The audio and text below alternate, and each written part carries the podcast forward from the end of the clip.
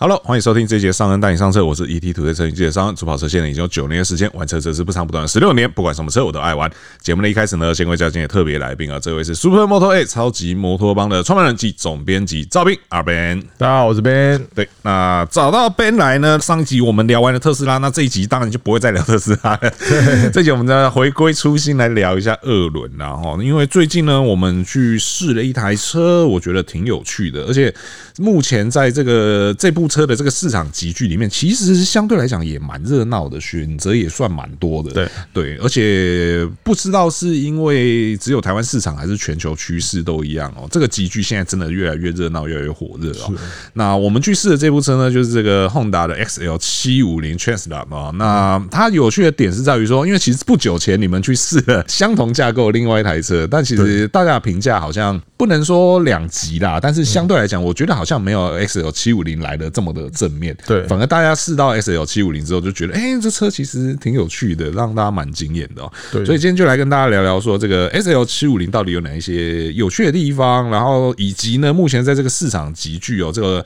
所谓中量级多功能车里面有哪一些选择，然后其实也都不错的哦。那首先这个 XL 七五零，因为它的车名就算是蛮有讨论性的，因为光要怎么念就不知道 对要 啊，怎么圈少圈少，我们当时也是念了好几次，因为它对这个算是一个组合音吧对，它是翻越阿尔卑斯山嘛，对对对对对然后它硬把它组成一个特殊的单词，对对对对那其实也蛮难记的。我觉得台湾应该会创一个名字，什么圈少对啊之类的，算了啦，反正大家就 念 XL 七五零或 XL 七五零就好了，这样子最最省事儿对，。这样最简单。那既然这个名字它是一个组合字，它其实嗯也代表说这个车系算是有一个相对悠久的历史嘛。对我记得好像一九。八几年、 86年的时候八六年的时候就就已已经经推出有这台车初代了嘛，对然后一直到现在又用这个并列双缸七百五十五 CC 的这个身份来回归哦。那外形上来讲，因为现在呃各大车厂其实都一样啊，就是试驾完之后都会跟大家问一下说，哎、今天试驾的怎么样啊？你有哪一些新的感想等等？啊，觉得这车有哪里好，哪里不好？对，那外形的部分 算是一个被。讨论最多的地方，对对，因为它的外形，说实在话哦，有些地方我觉得做的不错，有些地方好像又嗯啊，你可以认真一点。对，这个我们让设计人来跟我们聊一聊，你觉得是它的外形上哪些好的地方，哪些地方可以再加强？好，我觉得主要还是在车头的部分啊，因为我觉得传统我们对于鸟车的期许就是它看起来会有一些粗犷的感觉嘛对。再来就是，如果以 Honda 他们自家最指标性产品就是 F Car Twin 嘛，对然后 F Car Twin 其实我觉得它前面的那个格局，还有它的车尾的那个方正感，车头我觉得整个是搭在一起。嗯，但是今天来到这个 XL 七五零，我觉得它车头的部分呢，只是有一个照一点官方内部的说法，留用感，留用感。因为呢，你可以看到它这个大灯。那如果你看到新的，因为毕竟大家如果有做功课就知道，它的引擎架构跟车子的这个车架都是跟 Hornet 是采用一样的架构。是那种年大灯， 嘿嘿，这个你知道，引擎我觉得可以接受，对然后车架我觉得可以接受，反正它真的很优秀嘛对。但是大灯对不对？那个是一个性能级的街车，然后是对一个比较非选流线，但是今天是鸟车、欸，哎，对是不是？我就会觉得说，好，你身为一个 Honda 这么大的品牌，难道你换一个车灯的设计有这么难吗？ 还是说，这其实它应该跟 Hornet 绑成一个系列卖？嗯，不对 吧？对不对？所以种种而言，这台车我觉得它整个比例、整个车尾、车身的侧面都没有问题。是但是就是在整个车头的部是分，尤其是车灯的部分是，留用感是它最让人家觉得失望的点。是，那我是建议大家，如果要改装的话啦，我我是觉得可以装雾灯，那在它车头的两边，因为它车真的前面的部分做的太瘦、太利落了。那如果你装了两个雾灯，不论是方形啊，或者是圆形，都有点打破它本来的格局。是然后也因为它装了这个雾灯的关系，让它整个车头变宽。那变宽之后呢，它就可以跟它的车尾做一个组合。是所以如果你装上去，整个车辆的 balance，整个视觉上面的那个越野的吐露的感觉，应该就可以展现出来了。这是一个我觉得一个最快的解套方式。嗯不过整体而言，其实呃，如果撇开车头不看的话，我觉得它的车身跟车尾真的是蛮好看的，蛮好看的对对对，蛮好而看且的蛮有那个气势的，是对，就是那个车头 实在是那个灯，我真的不能接受啊。对啊，因为它那个车身其实那个拉线其实也蛮仿他们那时候一一九八六年那时候推出的时候一个复古的感觉，对不论是黑车或者是白车，它那个拉线都是我觉得现在年轻人看了就喜欢，有点露营感，又有点复古味的感受。对，那它车尾其实就跟非洲双超像对对的、对啊，所以我觉得车侧车尾都没有太大问题。嗯，就是那个头灯，好，对那个头头灯，灯哎，轰达再加把剑。请问小改款的时候，可以把所有的这个精力都放到这个头灯上面 去哈。那那个风镜，其实大家虽然觉得说从画面上来看会觉得说那风镜好像有点小片对，但实际上其实效果蛮不错的。是对，那个挡风是真的有用，尤其是在那个非常高速的情况哎下呦，，嗯啊对这。个是暗示你其实有对对对对对，有就是就是有开心一下，对，有稍微试一下啦，对觉得还还行这样子。对，那其实整个呃驾驶界面来讲，我觉得它这一次的驾驶界面，这个是你第一次碰到他们新的驾驶界面吗？呃，没有啊，上次 Hornet 啊就是这哦一，Home 款 Net 就已经是这一套了嘛。对那，Hornet 我们就回到说，你那时候在 Home Net 上接触到这一套的时候，你最大的感想是什么？哦，我就觉得呢，那个十字开关终于可以结合成一个简单的开关了。对，因为其实早期我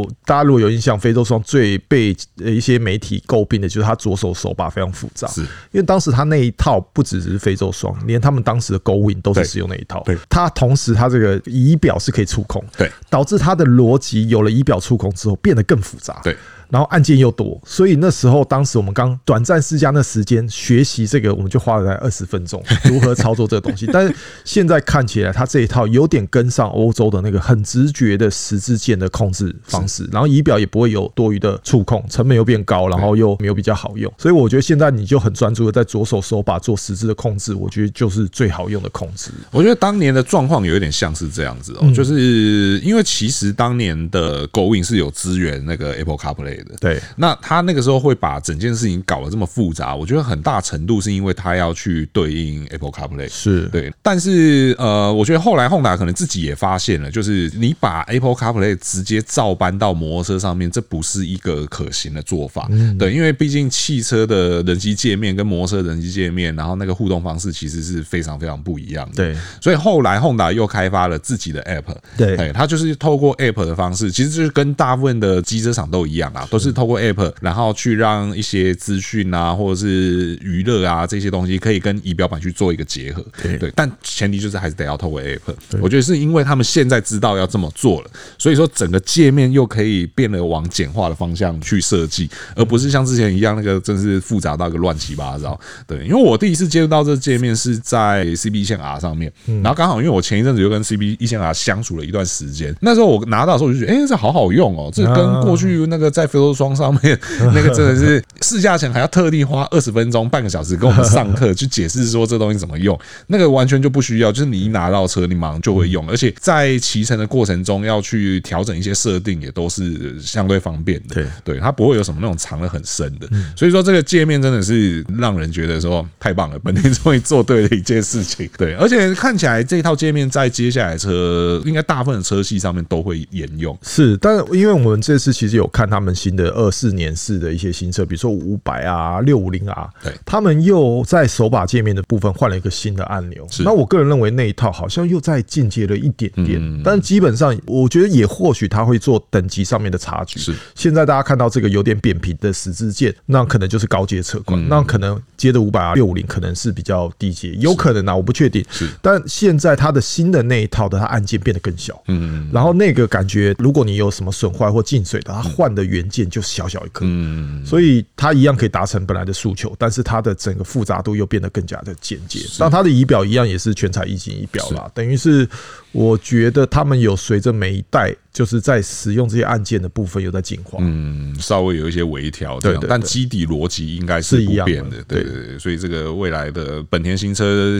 看起来应该都会是这个很好用的界面然后，那再来是这个 X L 七五零的关于骑乘这一方面哦，这个我觉得也是近年为什么多功能车会大行其道的，因为真的大家都在做，对然后选项又特多。其实这种多功能车骑起来就是两个字轻松，对，或是另外两个字自在，对，就是它骑起来没有任何压力。那即便在这个 XL 七五零上面也是一样。其实不管你今天要坐着骑、站着骑，因为多功能车有的时候在恶路上面是需要站着骑、站着去操控的。那这两种其实它都很好去对应啊。那而且该有的东西也都有，好比说像这个脚踏的部分，你可以把橡胶垫拿掉。那如果你穿的今天穿的是越野铁鞋的话，会有一个更好的摩擦力，你可以更好把你自己固定在车子上面。对，那如果说你今天没有这么哈扣，没有要去越野，没有要去干嘛的话，其实它的整个座舱的设定，你在一般路上骑，如果今天是一个相对比较长的距离，其实你也可以骑的，嗯，其实算蛮轻松的这样子。对，当然比较可惜的是说，它原厂并没有标配快牌啦，对只是说，当然有些人可能会认为说这种车相对是比较本格的，对，但是他们还是有提供这个选项嘛，我记得。是，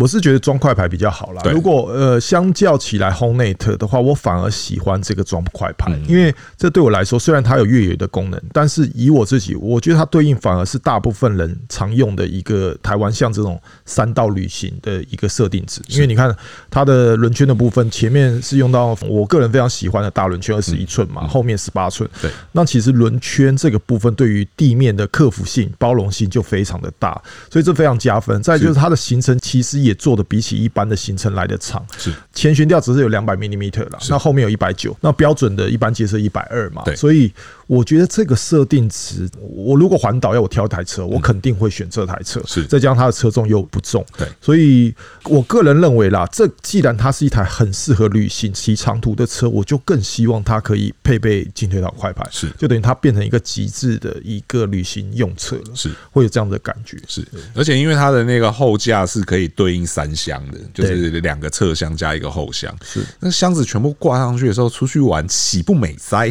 对啊，舒服对啊，那感觉就很棒，对啊，所以说这个是它的整个驾驶界面啊，驾驶界面还有另外一个我觉得也要特别提的是，它的油箱的设计那个尺码跟造型其实也是非常不错的，对对，驾驶感非常好啊。然后你在上面想要干嘛，其实基本上它都给你很大的这个空间，对，你要舒适骑，你要紧绷骑，你要越野骑，其实都可以很好的去对应啦。是对特别聊一下它这个引擎啊，对因为大家都知道，其实，在台湾的恶法底 下，对啊，其实。本田很辛苦啦，对那他们这个引擎其实，在海外将近有九十匹的动力对，那它整个车格还有当时开发这个引擎跟车架，我觉得它都有瞄准欧系车而来是，感觉想要跟上 KTM 或者是杜卡迪这样子的车厂的的感觉。那确实，我觉得他们也做到，因为这个引擎并列双缸，然后两百七十度夹角，然后它利用两个平衡轴来创造出它虽然是的扭力型引擎，但是它低转的时候不会有那种顿挫感那么大，就很本田的设定嗯值对。但是呢，在台湾的阉割底下呢，从九十匹变成六十八匹，是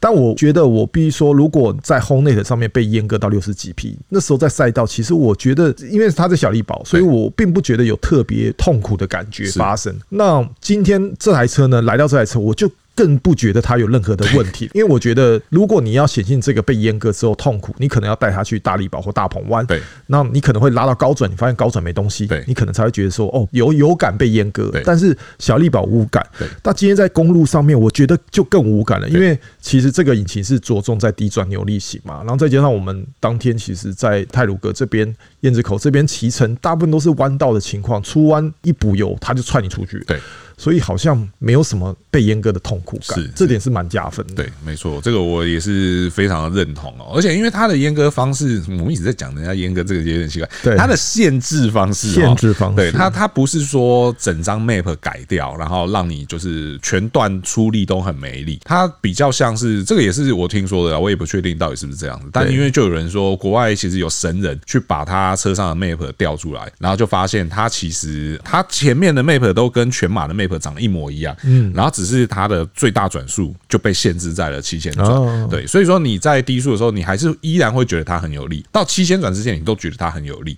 然后当它到了七千转的时候呢，它也不是断油。它就是转速不往上了哦，就停在七千转那一边，然后这个时候你就势必得要换挡嘛。那也因为它的限制手法是这样子，所以就以至于说，哎、其实你低速骑的时候，你就觉得、哎嗯这车很有力啊，对啊，骑起来就是七百五十 cc 的车啊。但是到高转的时候，哦，就停在那边，你就是哦，原来它是这样子，嗯 对。所以说，在这样情况下，你依然会觉得说，哦，这车很有活力，很棒。啊像就像你讲的，出弯的时候油门一给下去，就是踹你出去这样子。对对，那只是说，变成说，如果说你今天是高速巡航的时候，可能得多换几次啊档了。 对是是对是，可能会有对这情况对。嗯它的动力我觉得其实是够了。如果对我觉得走，如果台六一上面定速个一百一，我觉得应该是蛮轻松的。是蛮轻松的，是蛮轻松的。对，它在高速巡航的时候，那个转速不会到特别特别高，对骑士来讲，你的疲劳感不会那么重啦。对，那如果说你真的要到一个相对更快的速度的话，我只能说以多功能车的定位来讲，它能够跑到的速度，我会认为是对，好像用不太到。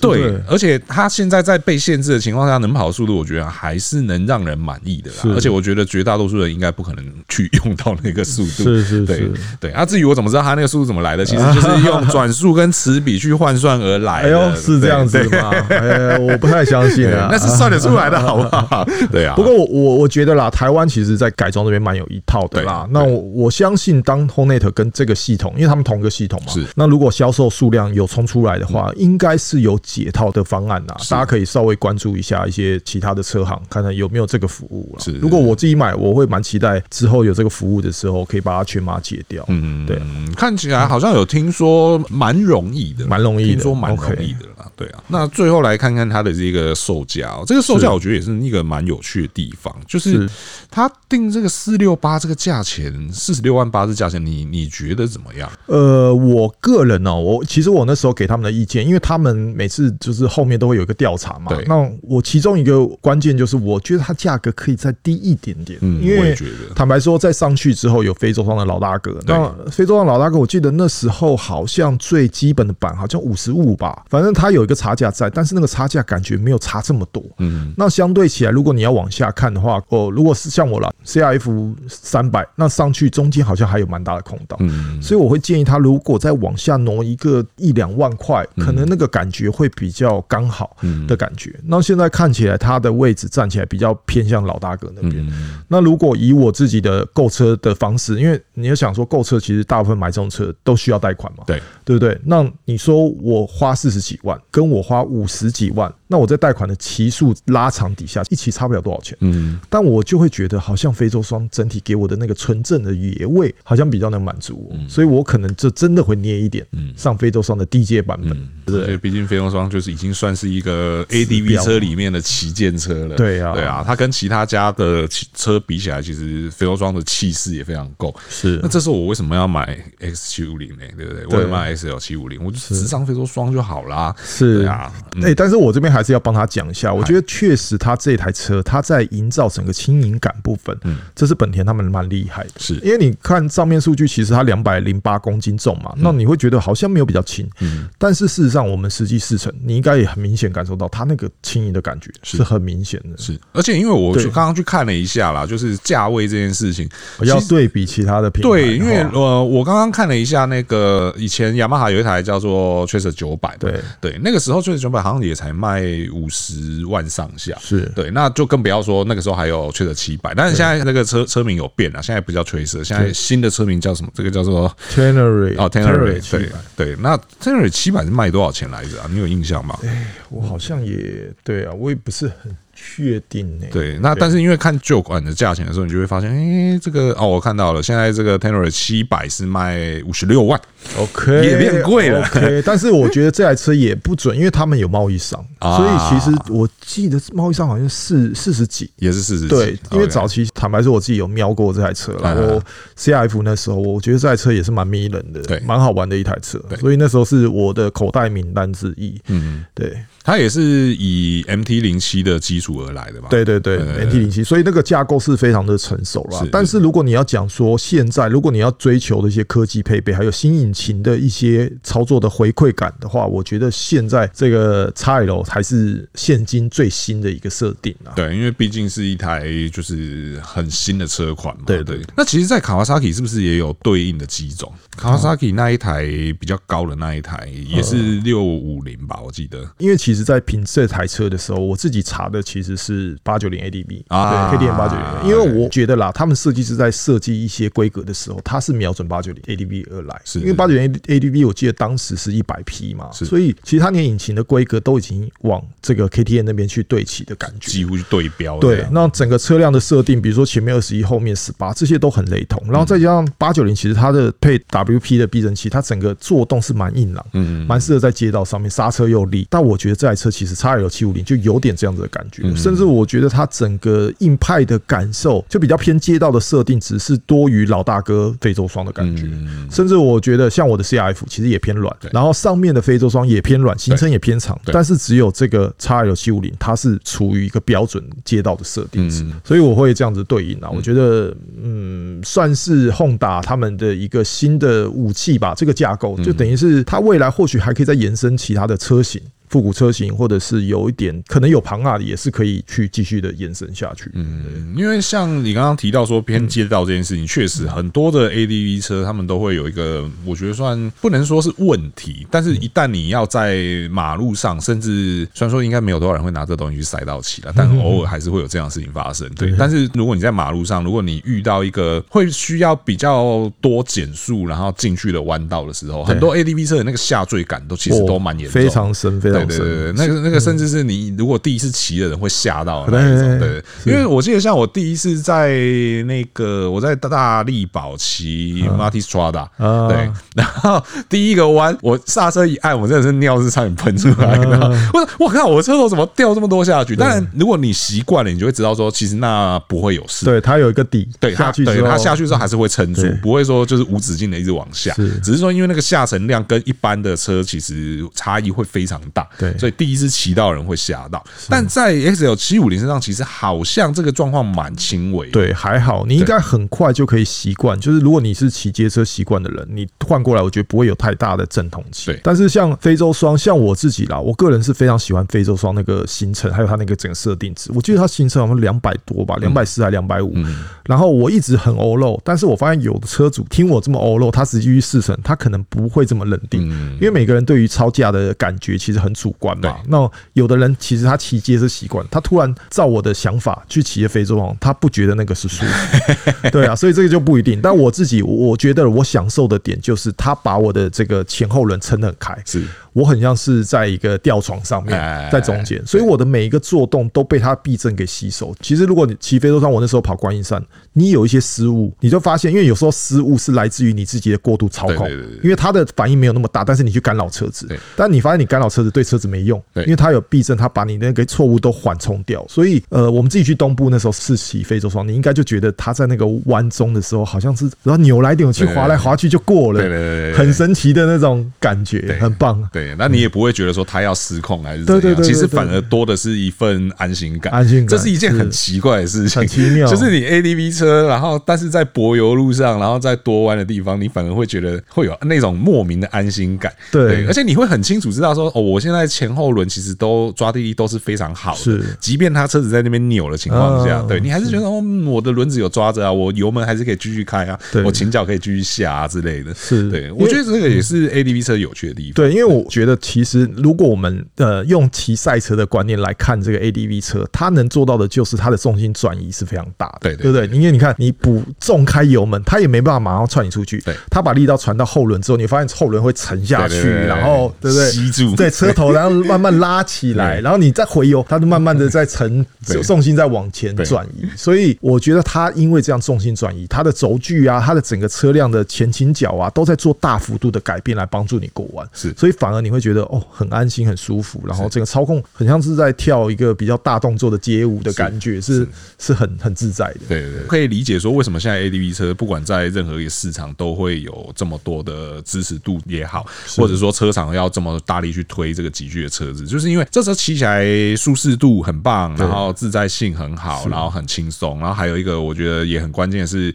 视野的部分啊对对，因为你骑这个车的时候，通常多半都是坐的比较直挺一些，它不像一些街车运动型的，可能稍微要趴，更不会像跑车要整个人要趴下去那样子。所以在你视野很好的情况下，其实也会给人带来很多的安心感、自在感。对就跟为什么现在很多人喜欢开修理车，我觉得那个道理是一样的。是是对对对，所以这个车子 ADV 车的选项越来越多。其嗯实包含到 Honda，其实他们接下来，我们那时候米兰车展不是还有看到一台嗯从那个 CBR 五百 R 改过来的那个 NX 五百，嗯是是是对，应该也蛮有机会，很快会可以看到那一部车吧。啊、这个就不知道他们本田考量的点到底是什么了。是对，因为过去台湾本田其实，在新机种的导入上，我觉得算蛮积极的，对，算蛮积极的。那这次这个 NX 五百，我觉得它看起来好像也蛮有卖点，只是说现在不晓得， 因为你 XL 七五零才刚出来，然后怎么去切分？对啊，你不觉得这个市场已经弄到有一 点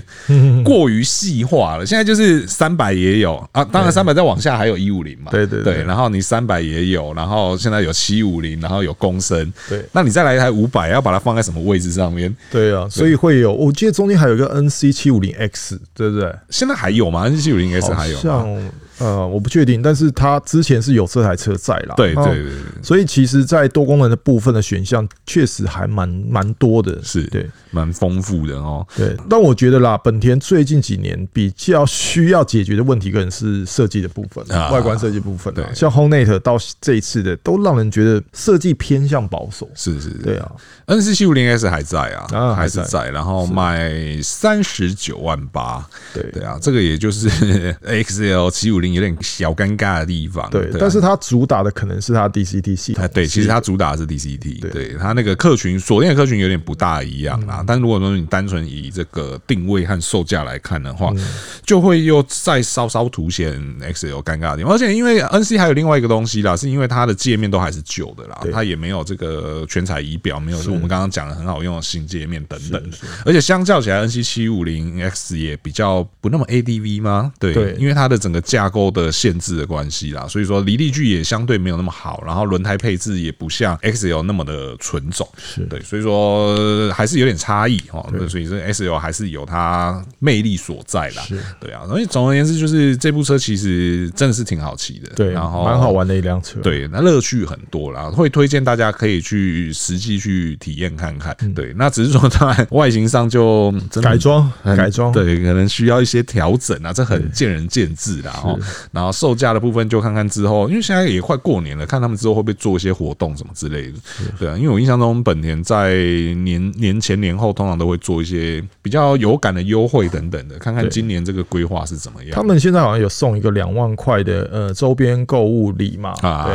啊，就是如果你要买一些，比如说后箱啊，或者是什么防倒架啊这些东西，它都会有一个就是折扣，对对对对，可以买个箱子啊，我觉得这车加加箱子真的是对，蛮需要的，对，蛮需嗯要的，而且会蛮好用，而且对于气势来讲啊也会有很大的帮助。是对啊，我个人最喜欢是只挂两个侧箱，后箱不要装。啊对对对对，因为我觉得有时候觉得后箱装的那个嗯视觉比例上也很怪怪，但只加两个后箱，我觉得嗯超 OK 的超帅对的对对对对所以对这个推荐大家可以去看看实车，现在应该展间都有实车可以看。是对啊，那如果有试乘车的话，再试骑一下，感受一下 ADV 那个自由奔放的感觉。对，那这个车现在会卖这么好，真的不是没有原因的啦。对哦对啊，OK，那以上呢就是今天节目所有内容哦。那说对我们节目有任何问题或意见呢，都你留言提出，让我们一起讨论。还没有订阅的朋友呢，请记得按订阅，这样才第一时间收听到我们最新的节目。如果觉得我们节目不错的话呢，请不吝给我们五星好评，这会对我们有很大的鼓励。那我是尚恩，我是 Ben，我们就下次再见喽，拜拜。